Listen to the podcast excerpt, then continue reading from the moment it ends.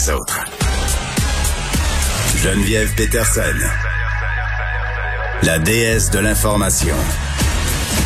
Vous écoutez Geneviève Peterson. Cube Radio. Vincent Dessoureau est là. Salut.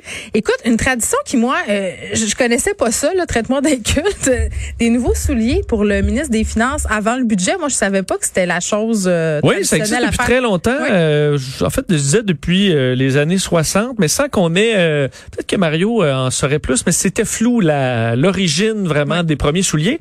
Mais on a vu toutes sortes de variantes là, dans les, euh, les, pro- les dernières années. Euh, tout parce que souvent, on était dans le rouge, admettons. Alors là, on avait des souliers usagés. Hein? Ou on se souvient aussi qu'on avait, euh, par exemple, juste des nouveaux lacets Eh, sur des Dieu. vieux souliers pour montrer a toutes sortes de symboles avec les souliers. Là, demain, on présente un nouveau budget. On devrait peut-être acheter des sandales parce qu'on n'a pas d'argent. Ben oui, où je me suis dit, où je me dit, ils vont mettre, euh, je sais pas, des petits souliers de, de, de, de médecins ou d'infirmières, des petits crocs, là. oui, oui, euh, des, des, euh, des petits papiers qu'on met pour pas salir le plancher. Oui, ben, ouais, mais euh, donc papier. on n'est pas là. Éric Girard, qui va présenter son troisième budget demain, euh, a fait cette tradition aujourd'hui et c'était euh, dans une boutique euh, de Québec, le coureur nordique, euh, où euh, il disait vouloir des souliers. Pour là, toujours ça, hein, une idée là. Alors là, c'était Ouais. pour des souliers de sentier pour le sentier vers l'équilibre budgétaire. Lol. Euh, le problème, c'est que bon, finalement, c'était pas les bons souliers. Et le Paolo Coelho des pauvres. Là, sort on de dit ce c'est léger, là, on s'en fout un Oui, peu oui. des souliers, mais je vais te faire entendre quand même la déclaration d'Éric Girard sur ces fameux Oui. souliers. Le message, c'était vraiment d'encourager nos PME locales et, et de souligner qu'une PME euh, a dû s'adapter. Euh, et et j'avais l'intention aussi de parler que j'allais les utiliser pour euh, retrouver le sentier d'équilibre budgétaire, mais là on vient de m'informer que c'est pas des bons souliers pour courir en sentier.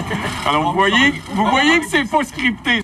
Bon. Oh non, mais peut-être qu'on retrouvera pas l'équilibre budgétaire à cause de ça. Ben non, c'est ça. On est vraiment dans la symbolique, mais c'était intéressant de voir les euh, euh, les propriétaires qui, qui expliquaient un peu comment ils avaient été résilients à travers la crise. Donc l'idée d'aller chez un commerçant québécois, favoriser l'achat local, je trouvais ça quand même intéressant. On n'a pas su beaucoup là, de ce qu'allait être dévoilé demain.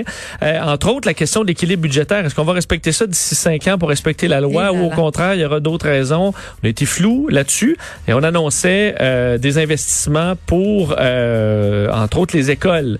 Alors, c'est plus de 100 millions là, pour la construction d'infrastructures sportives, scolaires. Ce sera dans le budget de demain. Et on va le couvrir là, pendant l'émission. Ça, ça va sortir à 16 heures demain, le budget québécois d'après COVID.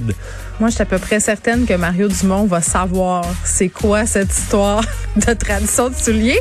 Moi, dès que je sors d'ici, je vais être à l'écoute. Tu vas lui demander. Oui, Ouais, je on veux va- savoir. Je on veux savoir. euh, vous allez pouvoir euh, nous le dire.